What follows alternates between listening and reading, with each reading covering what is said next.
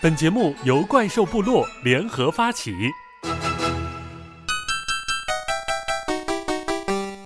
逍遥星球，比如说，哎，我说今天可能我有事儿，呃，下午就可能不来我们公司了。然后同事就会问，哎，什么事儿啊？为什么那儿有事 儿啊？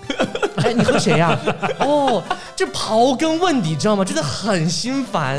PDF 发给我们的领导，里面涉及到了我们的同事不止一两位，这样的行为很小人，嗯对他哪儿来的哎呀精力来你管声音都别开始人哽呐、哦声音都开始哽咽了。但是已经答应了，我就只能说那可以吧，可以吧。嗯这一场活动没有任何报酬，白你哎后后来也没有问你吗？也没有没问有。没有，我亲爱的，你在哪里了呀？啊，什么时候还我车呀？他说，哎呀，大塔，不好意思啊，现在因为哎有点事情哈、然后有点远，然后不能按时还你了，晚上就开给我了，来回一百来公里也没有加油。我想，OK，算了哈，算了，我事情过了，不要太小气。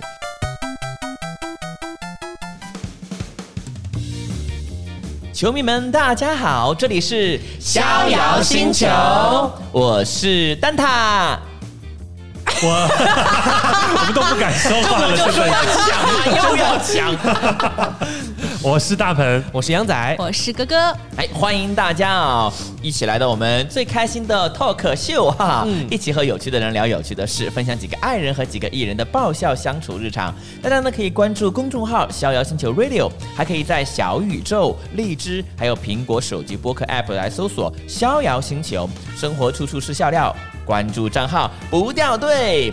今天呢，我们越来越临近到的是春节的时间了哈，我们就会对总会见到一些亲戚呀、朋友啊、久未谋面的老同学呀，总会出现一些小摩擦。这些摩擦呢，其实很简单，归咎为一点，就是木有边界 感。是的，就摩擦力太大了。对，我今天中午才参加一个家族的团年，嗯两大桌就是呃相互老北摩擦全是老北子些。嗯然后问见到我的第一反应就是说，哎，女朋友带回来没？你看你妈妈天天想着你带女朋友回来，我以为上天次天天天想着抱孙子啊，你现在怎么一点动静都没有？各种质问，你知道 吗？请大家回顾我们前期的故事，对啊，我以为你带过女朋友演过戏之后，家里的人就偃旗息鼓了。那是另外一波家族， 哦，亲戚不一 样，对亲戚不一样好大的家族那啊，你就跟你就跟今天中午的亲戚顾忌说，请看 VCR。不禁重演是吗？我的那一位女伴呢，现在在深 圳呢，出差去了。我们离婚了，他去深圳打工了， 南下打工去了。好，在这里先跟大家拜个年，祝大家新年快乐。我们有没有别的什么东西可以送给大家作为新年礼物的？那就送我们的逍遥星球快乐吧！大家订 阅一下我们的逍遥星球哦。送给大家三千万吧。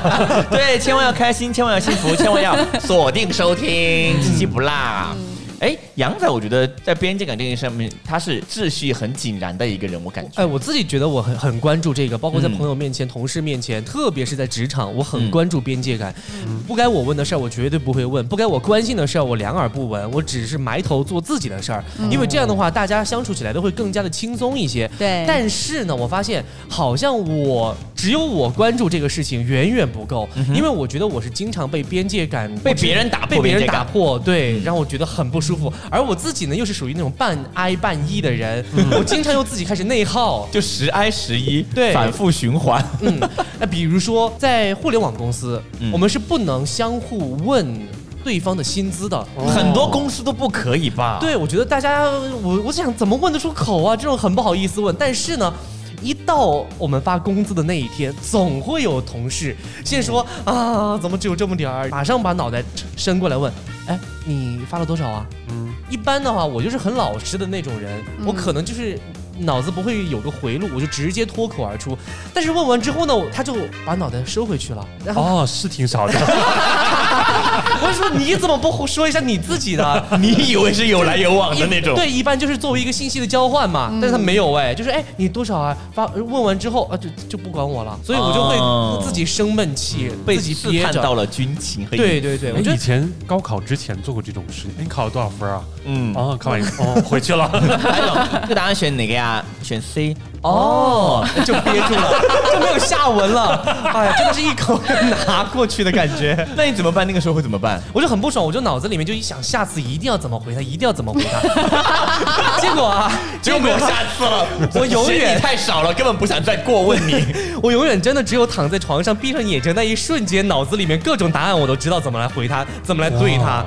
但是真正发生的时候，我还是经常就是脱口而出，啊包括很多问题，比如说哈，我们都会在各自的领域负责不同的项目，负责不同的工作内容。但是呢，比如说，哎，我说今天可能我有事儿啊、呃下午就可能不来我们公司了，然后同事就会问，哎，什么事儿啊？为什么那儿有事儿啊？哎，你和谁呀、哦，这刨根问底，知道吗？真的很心烦，哦这种感觉就是我心里脑子里面就想，关你什么事儿啊？就是一直在那儿问你就。说出来呀，关你什么 事儿？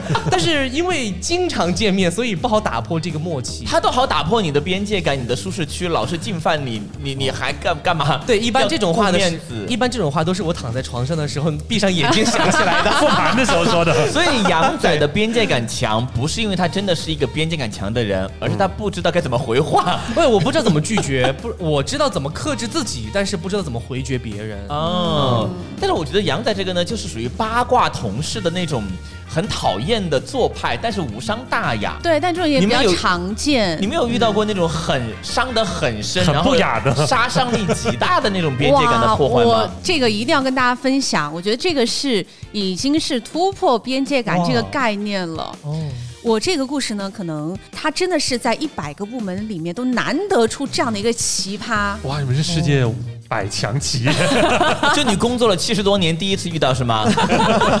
还没有退休。同工同工，因为我们所在的这个部门呢，是每天会在每天的日程里面添加自己所做了些怎样的项目，嗯那具体谁做的，做了些怎样的事情，我然后呢，们。靠这个算钱吗？对，领导会根据那个来哦嗯打分、啊，就是你这个月的绩效嘛，说白了，工作量，对工作量。然后呢，这个奇葩做了个什么事情呢？啊，我先简单的阐述一下这个奇葩哈，他本来日常背工景作资料，对背景资料就是工作态度又不 OK，摸鱼王。对摸鱼，然后呢吊儿郎经当常找事儿，有事儿找他，找不到人，哦上下班时间不在，反正就是要不然迟到，要不然早退。他的背景到底是谁啊？ 他的靠山是谁啊？然后我们觉得这样的一个搭子呢，就是该那个哎优化掉哎嗯，该不是该回避就回避嘛，哦就是不要有太多的这种交集哎啊交集就行了。好，然后呢，但是呢，他做了个什么事情呢？他把我们同事。做的事情列了一个 PDF，所以我们哇称他为 PDF 大神。现做在的工作内容列了个表，还是把对你们做的恶事？ 不是，因为我们都是那种呃每天勤勤恳恳上班的人嘛。嗯然后呢，他把我们同事做了些什么事情，比如说哈，今天呃大盆洗澡系列第一集，大盆洗澡系列第二集啊，因为大盆洗澡系列是一个 title 特别像的一个项目嘛。然后呢，但是这样的系列大家都知道，一集、二集、三嗯对集，就是三条片嘛。对，三条片子会在这一个月里面陆续播出，在不同的日子里面，所以我们肯定会建在不同的日期。他把这三天截图下来，并且把不同的时间圈出来，嗯再把谁建的这个条目圈出来，并且备注说为什么同样的条目要建三次。哦然后，而且列了一个非常的长的 PDF 发给我们的领导，里面涉及到了我们的同事不止一两位。哦哇，他真的 就是打好小报告的意思呗。这个就是他平时闲来无事找点事情做，就把比如说哥哥你做重，他觉得重复的工作，对还有大盆重复的工作，对还有杨同工全部列罗列出说你们浑水摸鱼骗工作量，啊然后对给领导打小报告，对，哇然后很恶心的是，他自己本来平时就没有认真的在工作，嗯哼就来一天盯着别人做了些什么恶。人先告状的感觉。对，然后我们就觉得这样的行为很小人。嗯哼我觉得大家平时做好自己手里的事情，已经非常需要精力和时间来做了。对他哪来的哎呀精力来你管声音都别开始人哽呐、声音都开始哽咽了。真的受很了多大的委 屈？很委屈，真的很委屈。然啊但后是这个其实它不算是重复的工作量，对，因为发给的这个领导他没有说经手这个工作这个项目，好，他肯定就会来问具体是什么。我们一五一十回答的，没有任何一点纰漏，也也没有说为了要重复的挣这个工分而做这样的小动作，因为大家已经很忙，没有时间来有这样的心思了。嗯那我觉得有这样的心思的人，每一个月工分很低的人却来做这样的事情， 哇，他真的是什么职场警察吗？嗯他真的是把这种心思全部用到这种戳别人后梁骨上面。哎对。但是这种事情一旦暴露了之后，他不会就是得罪很多人吗？对啊，就是我们现在都叫他为 PDF 大神，哦他获得了一个封号荣誉，对他现在有这样的有一颁奖个给他吗 title 了。我一开始对以为他的办公软件用的很好的意 思， 所以说他现在就是以一己之力与全公司的你们部门的人为敌。嗯，因为现在怎么讲呢，哎，我先问一很下啊，难评。他有没有发现自己露了马脚？我不知道弄巧他成拙知不知道嗯，但是领导是肯定知道的。哦，他可能还蒙在鼓里。嗯，他可能心想，哼，等领导来收拾你们吧，这些，他还可能是他沾可沾能还自哎对，还喜沾。沾自喜，等待着哎哦这个，这真的就是很难评这样的同事。对对嗯对，他是发了什么神经吧？ 就突然之间想要与全世界为敌的感觉我。们觉得他可能是自己在外面创业失败，然后可能要来报复一下同事哦吧。 都别好过啊。， 对，这种感哎觉呦就很恶心，真的很恶心。哇但是大盆洗澡不值得拍三 集。他们现在很值得拍三集，好吗？从上面下面都穿着，到后面慢慢，嗯，二逼，对，反正如果说大家嗯、在职场里面啊有这样的觉得很恶心的事情，也欢迎在评论区跟我们分享，并且关注一下《逍遥星球》。哎，我觉得你订这阅个起来对。我觉得你这个其实呃有点触碰到很多人底线了，就是已经单单不是边界感的这个事情了。嗯但是我这种哈、我发现我这种就是好像是触碰到边界感，但是又嗯没有什么原则性的错误。你要说吧，又不好说，很憋屈对很憋屈。你要说别人会觉得你啊多大点事儿啊，但是你自己忍着的话就会很难受。嗯比如说啊，因为我们的工位都是呃有隔挡的，嗯但是小隔有的间儿人是背对背的，嗯或者是呃中间隔了挨个着坐的走廊，啊，对，然后我们自己会在我们的电脑上面做一些自己的方案呐、文档啊等等啊。嗯但是我就发现会有同事假借过来拿东西这个啊借口来看你在做什啊么，这同平级哦同事评级的，评级的有，什么好监督的？他嗯就会在远处走过来的时候，眼神就一直盯着屏幕看，我好像在你们公然司后真的很拿八了东西卦之后再跟我聊天儿。嗯当时其实心里就已经开始很紧张了，我我就是当时看着就觉得很紧张，很有压迫。哦这种其实我觉得挺没有边界，曾经我遇到过有一个朋友，他跟我们分享他们办公室，我在办公室看他，我就发现他们领导很棒。他们领导如果说，哎，我要看一下你的电脑，你的那个工作进度如何了，那个 PPT 做到什么程度了，他一走过去，如果看到员工挂着自己的个人微信，嗯他就会转过去说把微信退一下，哦，然后再哦转过来。这个哇，这么善良好啊！有对安全感啊这就是大厂我觉得会做的一件事情。然后你们公司真的好奇葩，对啊，说明我们这个厂可能真的快倒哎了，。你们每个人都是侦察兵，每个人都是侦察兵，在观察别人在干什么。但是我发现啊，有的同事在职场的时候，在办公室里面的时候，他没有边界感；嗯他在外面，他更没有边界感。啊对，就一些同事他会将魔爪深入到你的生活里生活当面。就是杨仔的故事是在办公室里面这个范围里面跟对工作有关系，然后大鹏遭遇了被洗澡拍片之外，还有你没有隐私啊， 还要在生活当中被同事指手画脚、指指点点吗？对，就是这种事情发生在下班以后，嗯或者是周六日你。们下班以后跟同事还有关联啊？这个同事就特别想要跟我有一些关联，这 这个行为就本身很没有同事间的边界感了。哎对对，而且我跟他非常不熟，就是几乎没有说过话。有一天下班之后，他突然给我发微信：“大鹏，要不要一起出来吃个饭？”嗯，你想想，就是平时生活当中、工作里嗯边从来不说话的人，突然约出来吃，有点吃饭暧昧了。不是不登三宝那殿个啊。那个同事是男生女生啊？女生，呃那，更暧昧了。女女人，一定要把界限画的这么清楚吗？虽然到不了临近退休吧，但是就是她应该比我年长很多。嗯，嗯，我是说啊，什么大事吧？是不是什么嗯工作里边的安排和事情？委任你重任。对他是不是想跟我合作些什么啊？我就很爽快的答应了。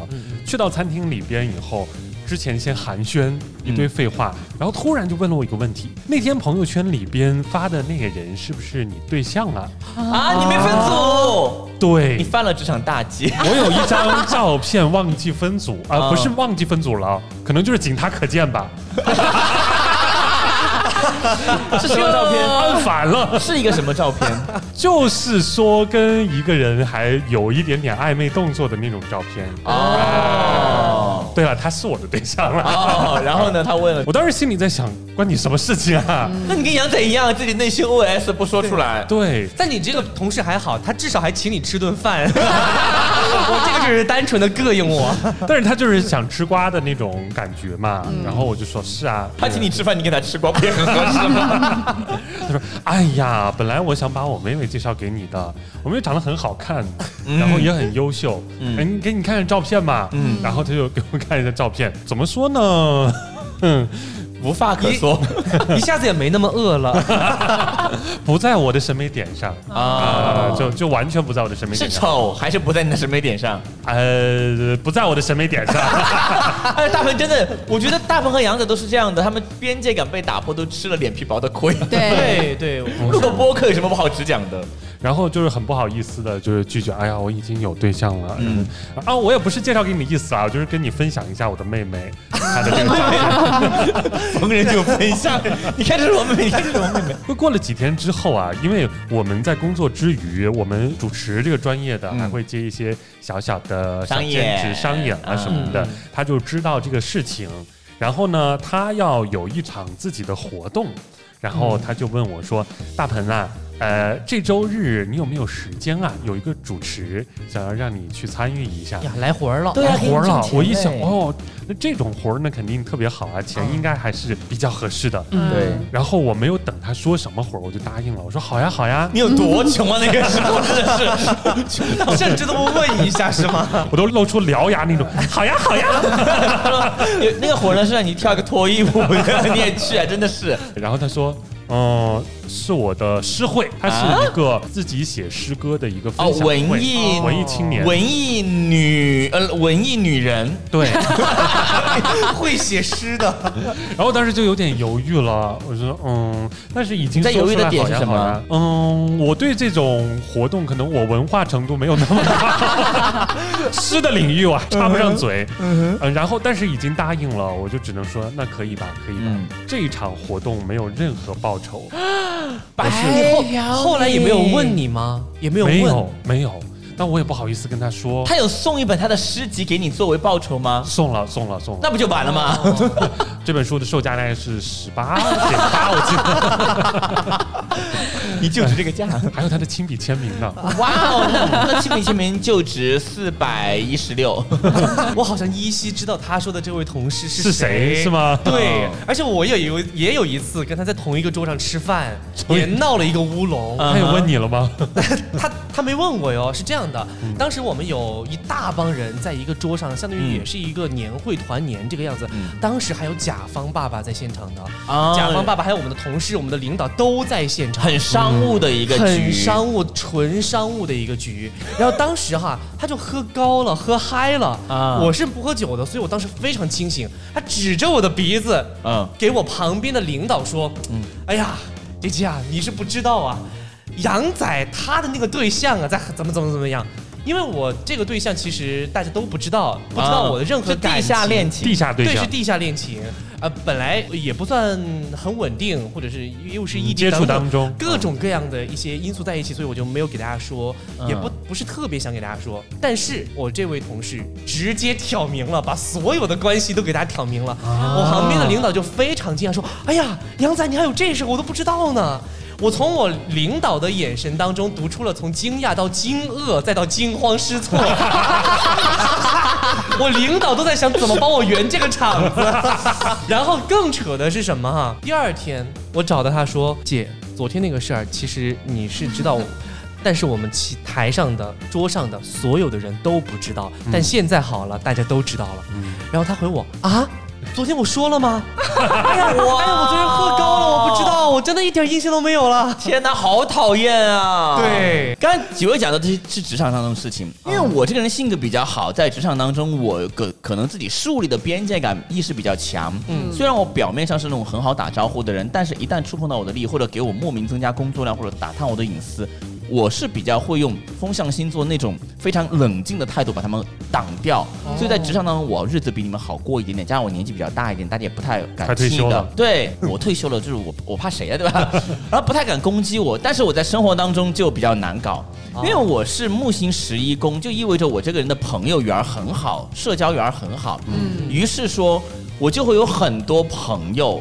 其中基数大了，就会出现不知天高地厚、不知廉耻得寸进尺的人出现。嗯啊，说实话，我个人是男孩子都很喜欢自己的车，但是我的车被他借过。哦借车这件事情呢，因为说实话，我被借过一次车，伤得很深，我就不敢把我的奔驰借给别人，我都是以前那个小别克哈。因为有一次别克我借给别人之后，是我一个老师，他的当时的员工要他自己外面有公司，然后借了之后呢，还我的时候，第一没有加油，哦他们跑了曲线没有加油；第二，我的后备箱打开来有两个烂的橙子， 啊！我当时 Surprise！我很生气，但是因为那是我的师哥啊，然后我就不好去追究他什么，我就没当我就没再提这个事情了。所以那次我就很介意借车给别人，尤其是我后来换了奔驰之后，你知道那个车就贵嘛， 然后又是我花了很多钱买的，我就不太舍得。但是那个朋友，他找我借，因为那个他是兄弟结婚，那我奔驰做婚车很正常。这个品牌是我们今天的 赞助商，提太多次了，是不是？好，哎某池某欢迎来联系一下我们。然后呢，我就把车借给他了。他借走之后，他跟我说，他这样子，因为我们重庆是中午结婚吃婚宴，完了之后其实就不用车了。他说我还中午完了之后我就还给你。我说刚好我下午要用车，我要去拜访客户，开车比较好一点。然后他说好的，没问题。然后当中午我在家吃完午饭准备出门了，我就想，哎，该还我车了嘛。对，但是我那个车有 A P P，我说我顺便看一下我车到哪里了。我一开 A P P 我就傻眼，那个车离我至少三十公里远。哇，哦大家知道重庆的三十公里，我们是有山路的，嗯 所以说那个距离已经到了离开主城了，去他区县了。他是偷偷在跑顺风吗？ 借车跑顺风嘛，我整个一惊呆，我就傻了。我说你根他根本回不来，他如果要回来找我，至少是两个小时以后才开得回来。我就说，我就打电话，我说我亲爱的，你在哪里了呀？啊，什么时候还我车呀？他说，哎呀，蛋挞不好意思啊，现在因为哎有点事情哈、然后有点远，然后不能按时还你了，我晚一点，不好意思，不好意思。我说没事没事没事，算了算了，我自己打车去拜访客户好了。然后就他就晚上就开给我了，我在想 maybe 是我可能催他催的比较急，他也没有加油，哦，就哎呀，你还在怪自己？来回一百来公里也没有加油。我想 OK 算了哈，事情过了，不要太小气。后来可能是因为这件事情让他发现我我这个人在朋友身上没有什么底线。好，第二件事情呢，就是他要去办一个手续啊然后呢就是想托我，他觉得我人脉比较广，想问嗯问看有没有可以让这件事情效率更高、成功率更高的这么一个关键的人。嗯，哎，恰恰好我是有的，哦但是我跟那个人呢，其实。那个人是完全，嗯，怎么讲呢？比较欣赏我，才会卖我这个面子。我们私底下没有说那么的私交甚密，哦，然后呢，我想说，那行吧，我就帮帮你吧，反正你我帮你搭了这个桥，你完成了自己的事情，你该怎么去呃感谢人家，你不要忘了人家。对然后他就把这个事情做完了之后，给我回话说啊，那个谢谢蛋挞，我这个事情搞定了。我说哦 OK，非常好。过了很长时间了，我有意无意的去和那个我拜托的大哥我去聊这个事情，才发现我那个朋友没有任何的表示表示，哦，对没有甚至任何连问候都没有。问候都没有，冯牛就问候都没有，就完全像是一个工具人把我那个搭哇工具人完了就用过直直接吃甩掉对，我觉得他是非常伤害我的一个人脉，对，就我自己还没有用到这个人脉关系，就被你给毁成这个样子了。我当时觉得太不懂事了，非常的突破了我做人的底线，就是我要维护关系这件事情。他没有把我对于人脉的看重度和他对齐颗粒度，他就是对齐颗粒度， 有点跳戏啊！然后还有第三件事情， 这说明什么？真的很多人会把软柿子捏到爆，一直捏。哦啊你是后备箱那个橙子吧？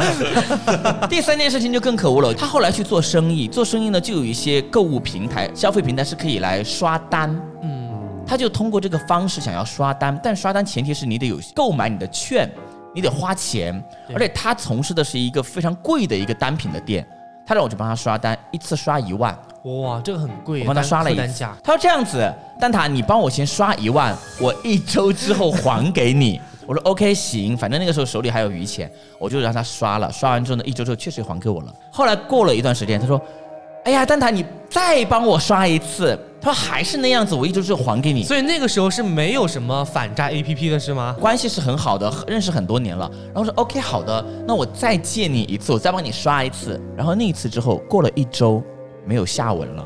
啊，我想说，虽然我不急得那么着急用，你也不至于一个泡都不冒，不对，解释一下点。都不对表示一下，对，嗯，然后我想说，那就再等一等。又过了一周，我就实在忍不住了，我说什么情况？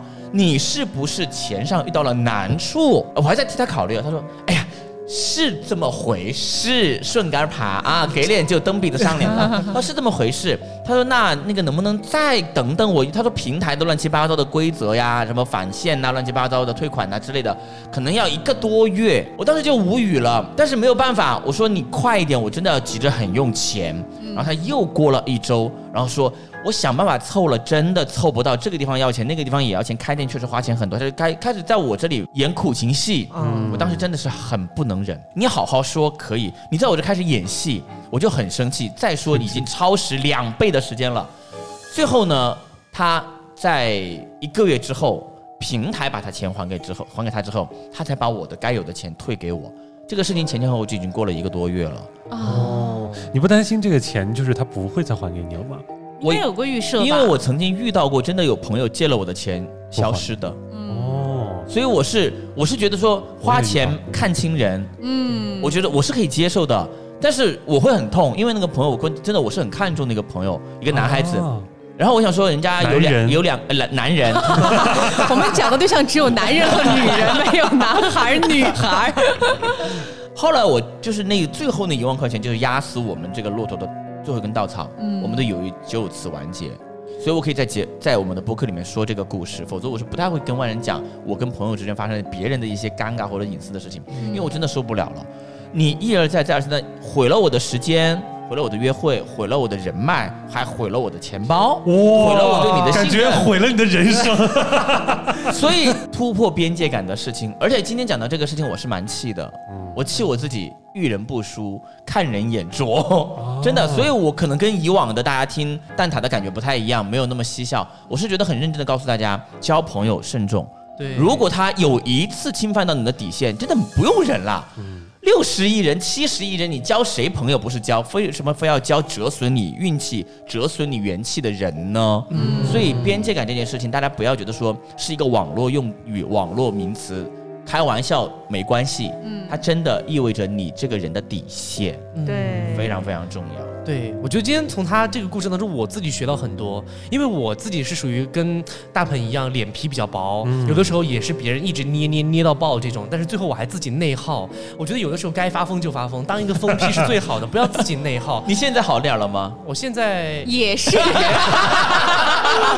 我只有躺在，语言的罪人，行动的矮子。我只有在躺在床上闭上眼睛的时候是最爽的。哎，大家有没有一些可以巩固自己边界感的方式，可以来教教我们正在听播客的？因为因为估计很多年轻的朋友在听，可以给大家分享一些建议我。觉得孙悟空的边界感做得很好，哎他给孙悟空他给唐僧画了一个圈 儿， 这就是边界感。哦哎，我倒是有一个办法，以前哈、就是我有一个亲戚，我的一个哥哥，他和我关系很好，从小和我一起长大。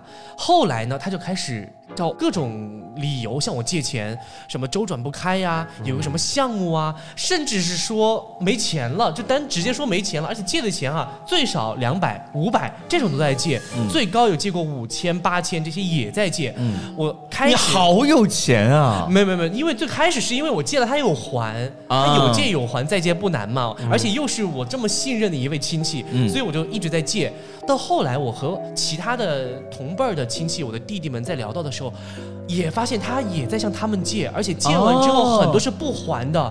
那说明对你仁义也很够啊。他可能是想我这条鱼比较大，一定要放长线才能钓大 鱼。哦就这样，后来的时候我发现有点不对劲了，因为后面的周嗯期越来越长了。你也没而下且反诈 APP，你没想到这个反诈 IP 要反自己的亲戚嘛，对不对？啊，后后来我发现了解到他是在干嘛呢？跟赌相关。哦，对，所以我就想肯定不能再借了，这样是害人害己，对不对？对所以在后来他再向我借钱的时候，我说不借，就两个字，打完发出去过后，我乳腺都通了， 当时真的，真的我就觉得有好的男生也有乳腺哦真的哦对男生也会得乳腺癌的，对只不过是对百对分之一的几率。哦哎哎，anyway，反正我当时打出去过后就觉得，哎，好像拒绝别人也没有那么难。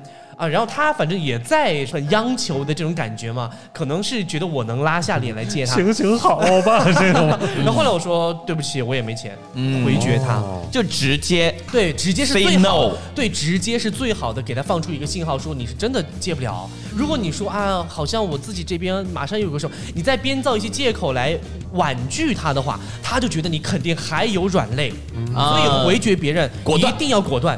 对，嗯，因为现在不是借钱的才是大爷，对因为他是在求你办事儿，所以你要拿出自己的硬气来才可以。我觉得杨仔这个长大了的感觉啊，啊但是如果什么时候我能把这个用到职场上面就好了。嗯，好，这个杨仔给到就是坚决拒绝，对不要解释，也不要委婉，也不要面子上抹不去，对没有就是对对没有，say no 对就是 say no。对， 不要让自己犯难处。对，哥哥这个呢，我觉得这个就是你遇到的同事人品本身就有问题，嗯，对吧？这个就不存在说什么。防都防不住，哎，这个不存在说什么他问你，你就可以拒绝，或者是他对你做什么事情，你就可以那个。这个事情你是只能说以后自己在工作上面合作的时候一定要小心这样的人吧。嗯，嗯对，确实你们说呢，也没有什么实际上的说能够提前。哎但其实你这种最最好的办法哈，嗯有这种小人面对小人最好的办法就是看自己，自己要做到滴水不漏，自己要做到身正不怕影子歪，就不怕别人说。对对对对，就是君子坦荡荡，小人藏戚戚嘛。好有文化啊！啊一下子我们格局打开 了，对毕，竟是和 PPT 小王子做同事的人呢。我想到一个点，就是有很多同事其实他不是有意冒犯你的这个边界，他是不懂得边界感到底在哪里。 哎，我觉得是的，就是前段时间我发生了一个事情，什？么？我们全办公室只有一个同事的桌子上放了一个橙子，嗯然后呢，另外一个同事就走过来，当时全办公室只有我们两个人，嗯，然后他就从那个同事的桌上把这个橙子拿走 了，然后他就开始扒 扒了皮儿以后，嗯吃了半个以后呢，他就走到我旁边说：“哎，大鹏，这个橙子好甜啊，你尝一尝。”就把这个橙子给我，你知道这个橙子来自于哪里我吗？不知道，然后哦我就开始吃，我说：“哎，是挺甜的。”然后他说：“呀，谁谁谁还挺会买的啊！”我说：“啊！”你们还在讨论这个人，我当时就懵了，我说：“这是谁的橙子？”他说：“我从他桌子上拿的。”然后说：“啊 哇，他找了个从犯， 然后拉了个摊垫上背摊的。上事儿了。 对，你说这橙子我已经吃了，然后我干了一个什么事情？我把这个橙子的皮拿到了另外一个楼，扔在他们的垃圾桶里，因为我怕这个同事发现这个橙子皮在我的垃圾桶里，啊他就以为是我偷吃的。哦对反侦查能力好强哦！天呐，哇！我觉得今天我们这一期呃边界感的话题，我觉得是很多职场人还有很多职场新人很容易面对的问题，就是嗯老人会仗着倚老卖老，指使你做很多事情，甚至突破你的边界感，进入你的舒适区来让你很不爽。但是我相信，通过我们今天这期节目，大家多听两遍、啊，订阅我们《逍遥星球》，多听两遍，一定会有所收获。因为这个里面有职场菜鸟新人的遭遇，还有职场老人以及这个社交老好人的一些血泪史啊，都是能够帮到大家的。 对对，我们的故事就是大家的经验，大家举一反三一下，不要像我啊，就是只会躺在床上闭上眼睛才知道怎么回怼过去。